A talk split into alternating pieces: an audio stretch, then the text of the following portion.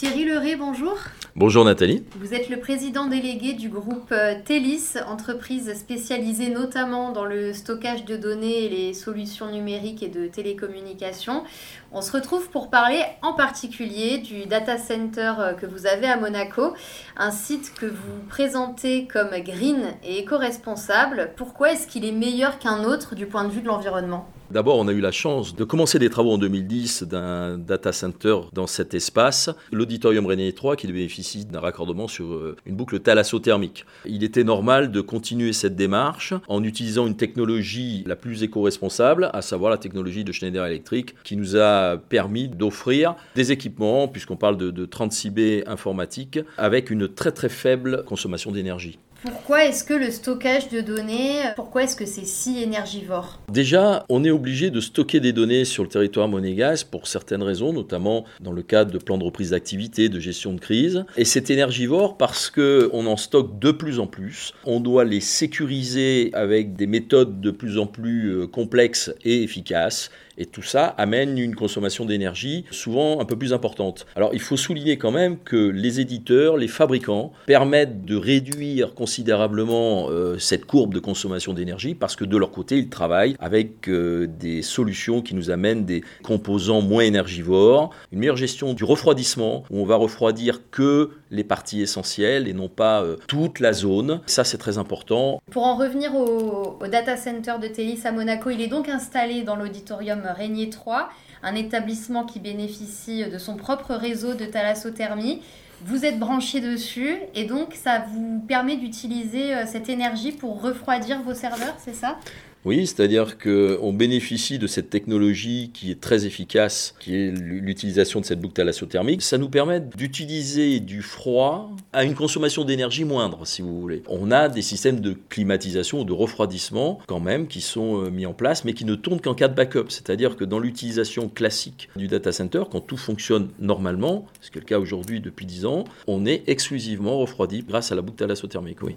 Si on essaie d'avoir une vue d'ensemble du fonctionnement des data centers, est-ce que euh, globalement les acteurs prennent conscience des enjeux et mettent tous en place des solutions peut-être différentes? Ou est-ce que c'est un mouvement qui prend du temps? Bon, vous le voyez dans, la presse, on regarde de près la consommation des data centers, mais on, parle surtout des data centers de très grande euh, envergure, surtout ceux qu'utilisent les GAFAM, puisqu'on n'est pas du tout dans les mêmes tailles. Je rappellerai que là, on est sur 200 euh, mètres carrés et 36 baies. Alors qu'un énorme data center, ça fait ah combien bah, Ça peut être une ville entière. Donc euh, c'est, on n'est pas du tout dans les mêmes, euh, sur les mêmes surfaces. Mais il est clair qu'aujourd'hui, tout le monde euh, fait attention à cette consommation d'énergie pour des raisons qu'on peut comprendre.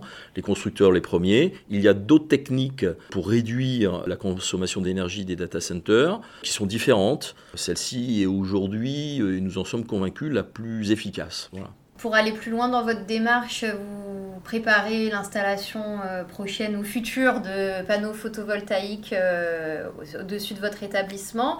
Ça vous permettra de compenser un peu votre consommation d'électricité? Oui, alors il faut savoir que le data center est prééquipé pour ça. On a fait même des tests euh, lors du démarrage. Euh, on travaille avec les services de l'État, avec la MTE, dans le cadre futur de réaménagement euh, de l'auditorium, de pouvoir regarder comment on pourra implémenter des panneaux solaires qui pourront nous permettre de réduire encore notre consommation énergétique. Bon, euh, j'imagine pas seulement pour nos data centers, mais pour le, le bâtiment dans son entier. C'est très important de pouvoir euh, compléter le dispositif par du solaire. Maintenant, en fonction des surfaces, on verra qu'est-ce que l'on peut réduire en consommation.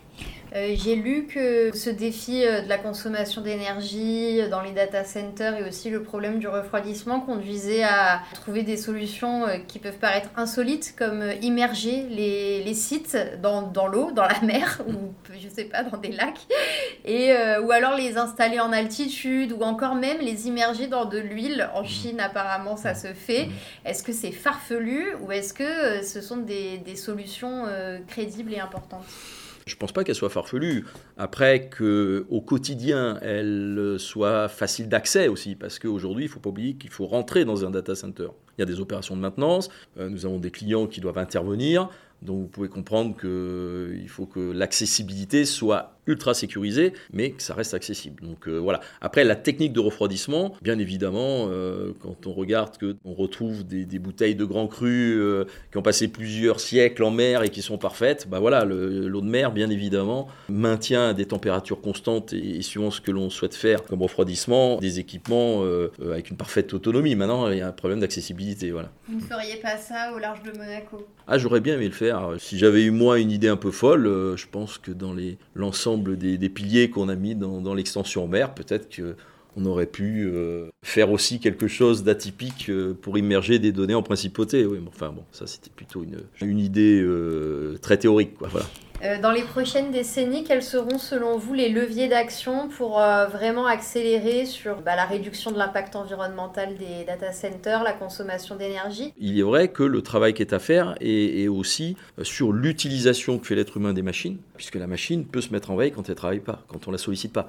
Et si elle se met en veille, elle chauffe moins, et si elle chauffe moins, on a moins besoin de la refroidir. Donc c'est toute une chaîne qui est nécessaire en termes d'analyse. Il faut savoir qu'on a développé un logiciel, nous, de, de surveillance de consommation qui est assez fin qui nous permet de monitorer les différents équipements qui sont dans le data center pour voir ceux qui consomment anormalement, de manière à pouvoir euh, donner des statistiques à nos clients, comme quoi bah, peut-être que tel équipement euh, a tourné euh, à 100% cette nuit, a consommé tant alors qu'il n'avait pas à le faire. Et ainsi, ça nous permet d'affiner un petit peu la manière dont les machines fonctionnent pour essayer d'en réduire l'impact carbone, enfin leur consommation d'énergie. Ce qui est intéressant, c'est que on arrive à avoir de plus en plus de clients et de plus en plus de données sans avoir à étendre notre data center. Ça veut dire qu'on a vraiment une réduction physique des équipements. Euh, on constate aussi une réduction de la consommation énergétique. Donc ça veut dire que la machine ne s'emballe pas. On n'est pas dans une quantité exponentielle exactement, euh, en, exactement. termes de surface Oui, absolument. Absolument. On arrive à une, stabilité, à une espèce d'équilibre parce que je pense que les constructeurs, les intégrateurs ont pris conscience qu'il faut aller vers des machines euh, éco-responsables et l'impact directement s'en ressent au sein des data centers qui hébergent ces machines. Thierry Leray, merci beaucoup. Merci Nathalie.